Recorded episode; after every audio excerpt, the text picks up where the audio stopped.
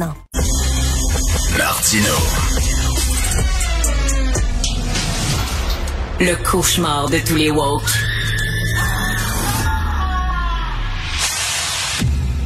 Alors, on parle avec Elsie Lefebvre, analyste politique et chroniqueuse du Journal de Montréal. Elsie, je rigole parce qu'il neige dehors. Il neige. Ah, je ici. sais. je sais, c'est déprimant. C'est, euh, mon Dieu Seigneur. Euh, ouais, c'est ça. Écoute, Donc, le, le, le le, Québec. le quoi, on est le 17 mai et il neige. My God. OK. Alors, tu veux nous parler de Bernard Drinville. On le sait, Bernard Drinville, c'est un gars très émotif, Elsie. Puis des fois, quand on laisse l'émotion l'emporter sur la raison, ben, des fois, on tient des propos qui sont un peu décoiffants. C'est ce qu'il est arrivé. Euh, il a discuté, là. Euh, il y a eu une rencontre avec une équipe éditoriale, puis euh, il a tenu des propos assez euh, bizarres, qui font controversés, qui font beaucoup jaser sur les enseignants et les députés. On écoute ça, un extrait.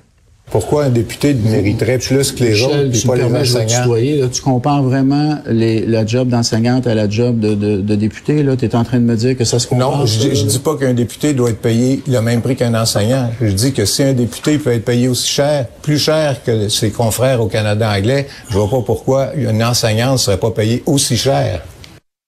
Alors, euh, il parlait à l'équipe éditoriale du Devoir et là, il semblait dire, ben c'est sûr qu'un député, c'est, c'est- la, la job est bien plus compliquée qu'un enseignant. Ben oui.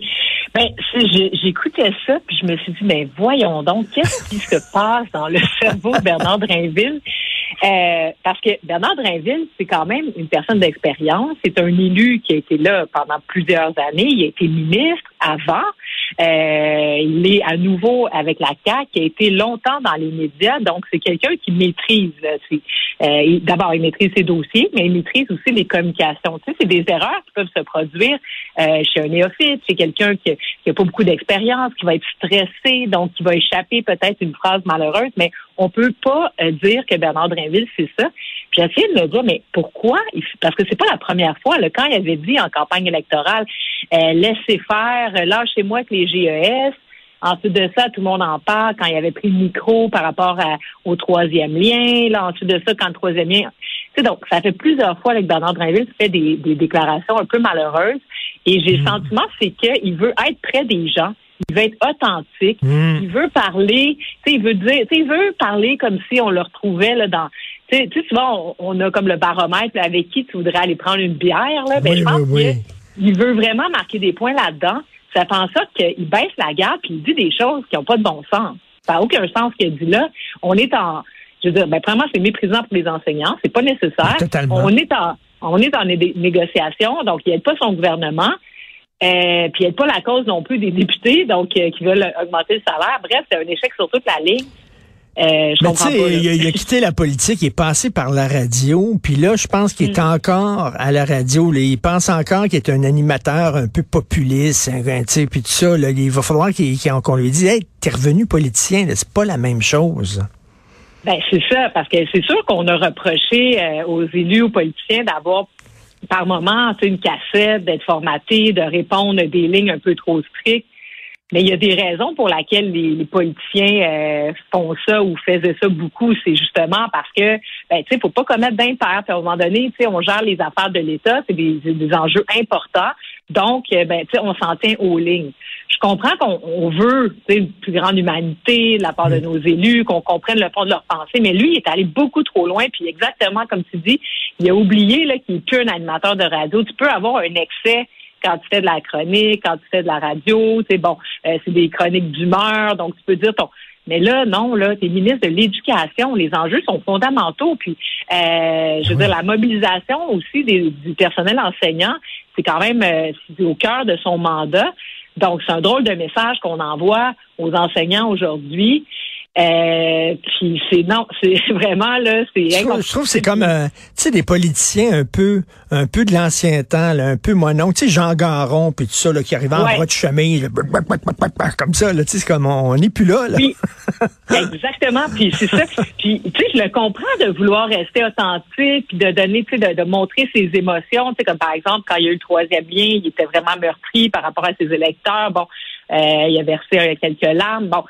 Tu sais, c'est correct, mais là, à un moment donné, tu sais, comme ressaisis-toi, là. Tu sais, puis on veut un ministre, Oui. oui, qui est, qui, qui est près des gens, qui oui, qui, qui fait preuve, qu'on comprend là, ses, ses, ses tourments intérieurs, mais on veut aussi quelqu'un qui est droit, qui répond à des questions, puis voyons là, tu sais, qui voyons, qui dit pas des choses de même. Mais, ben, ben, tu sais, euh, là, on pourrait dire, ah oui, mais les députés travaillent le soir des fois, puis la fin de semaine aussi, mais les professeurs aussi, là, des fois, ils font de la correction, puis c'est pas facile d'être prof, là, puis t'es ministre d'éducation, Christy, les professeurs doivent sentir que le ministre est, est avec eux, là, voyons.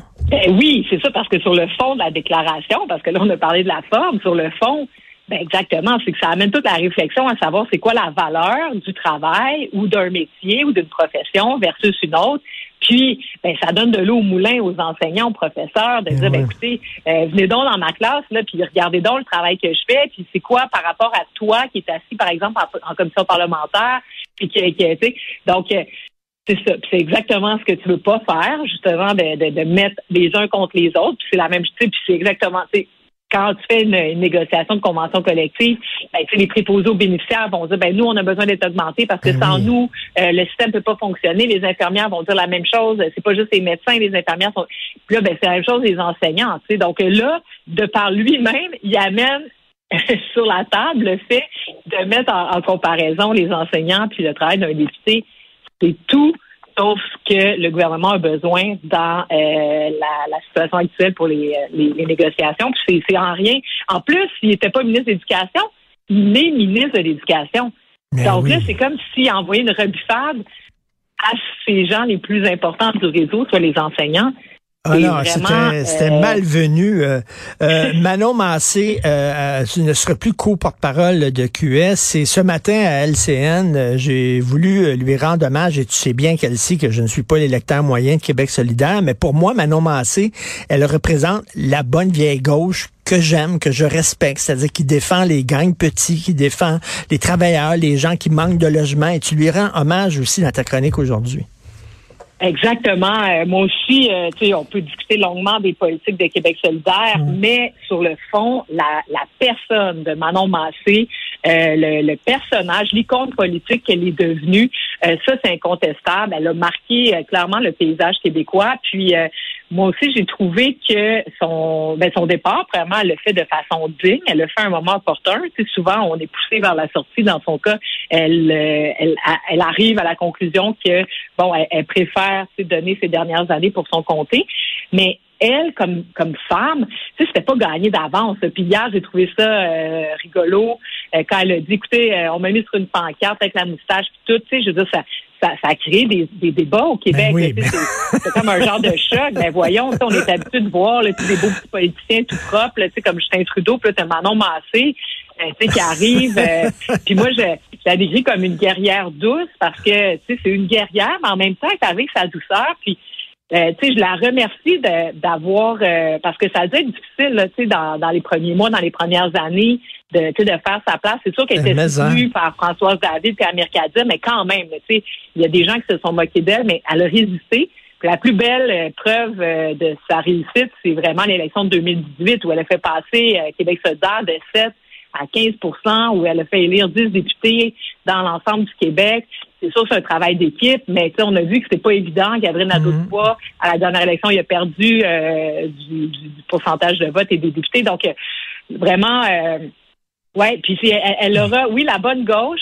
Euh, oui, là, pour les gens. Euh, des fois, euh, tu sais, dans le sens qu'un peu, euh, j'allais dire, fatigante pour le gouvernement parce que, tu sais, ça a été à cœur, tu sais, puis elle le fait pour les bonnes raisons, tu sais, le logement, mm. les personnes itinérantes, les femmes en situation, tu sais, de, de pauvreté, d'itinérance, de violence conjugale. Donc, tu des enjeux tough elle, elle a amené. Puis oui, c'est des fois, c'est un, caillou dans le soulier euh, d'un gouvernement qui entend ces critiques-là souvent, mais une chance qu'elle était là, parce que ces gens-là existent, ils vivent au Québec, on a tous intérêt à ce qu'ils, qui augmente euh, leur situation. Donc, euh, ouais, elle, hein. on aime, on aime les politiciens sincères au Québec. C'est pour ça, entre autres, que je pense que les gens aiment euh, Paul Saint-Pierre Plamondon, parce que, comme on dit en anglais, what you see is what you get. Il est sincère, mais je pense que les gens sentaient ça aussi de Manon Massé. Lorsqu'elle parlait des gangs petits, c'était sincère. Exactement, tellement. Puis, euh, tu sais, elle, elle s'était fait, euh, disons, découvrir à l'occasion du débat des chefs euh, en 2018.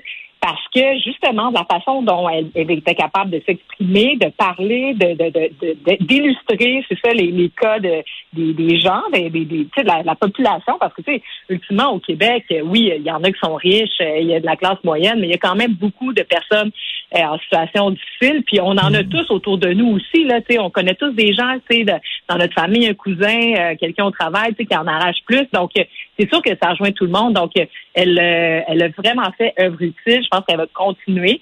Euh, qu'est-ce qui arrive pour Québec solidaire pour la suite? Parce que là, il y a quand même un virage. Parce que Manon Massé, euh, il faut se rappeler qu'elle a fondé Option citoyenne avec Françoise David. Donc, Québec solidaire est né de la fusion d'Option citoyenne, le mouvement du pain des roses, le mouvement plus féministe et tout ça.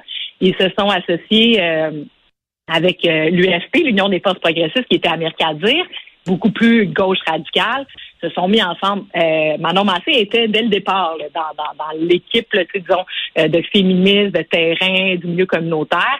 Et c'est pour ça que c'est devenu la troisième. il y a eu Amirkadir qui s'est présentée, il y a eu ensuite Françoise David. Elle, elle est devenue la troisième élue.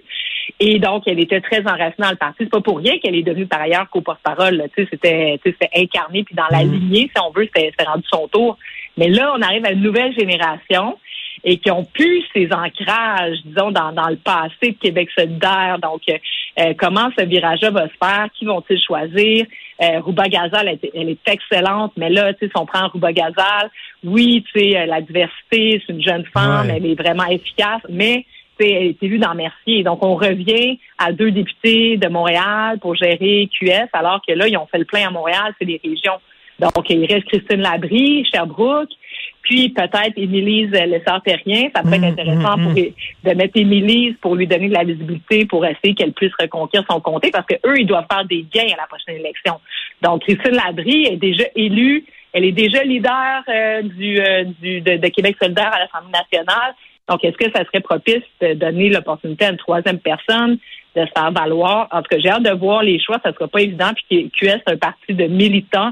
Donc, qu'est-ce que les militants diront? Euh, de la proposition qui va émaner euh, du politburo de on oui. des, des, vrais des vrais chefs euh, pour citer Jean-François Lisée. écoute, un, hommage bien senti que tu as rendu que tu as rendu à, Manon Massé. Et je me souviens, quand Éric Duhem était animateur à la radio de Québec, à Choix Radio X, Éric Duhem recevait souvent Manon comme à, son show, puis Manon allait, allait débattre avec lui, puis Éric Duhem, on le sait, il est complètement l'opposé, aux antipodes. Il adorait mhm. Manon Massé. Il, adorait parler avec elle parce qu'il sentait vrai et sincère. Donc, euh, ah ben ouais, c'est un beau modèle, puis elle va permettre à, des nouvelles personnes euh, de faire de la politique ou pas juste de la politique, de s'impliquer dans, la société en étant différents. on est dans des mouvements en ce moment où justement la, différence est valorisée. Ben, je pense que Manon Massé euh, en était un bel exemple puis un beau modèle pour qui va nous suivre longtemps. Tout à fait. merci. Chapeau Manon Massé. merci beaucoup, Elsie Lefebvre. Bonne semaine. Bye. Oh, Au revoir.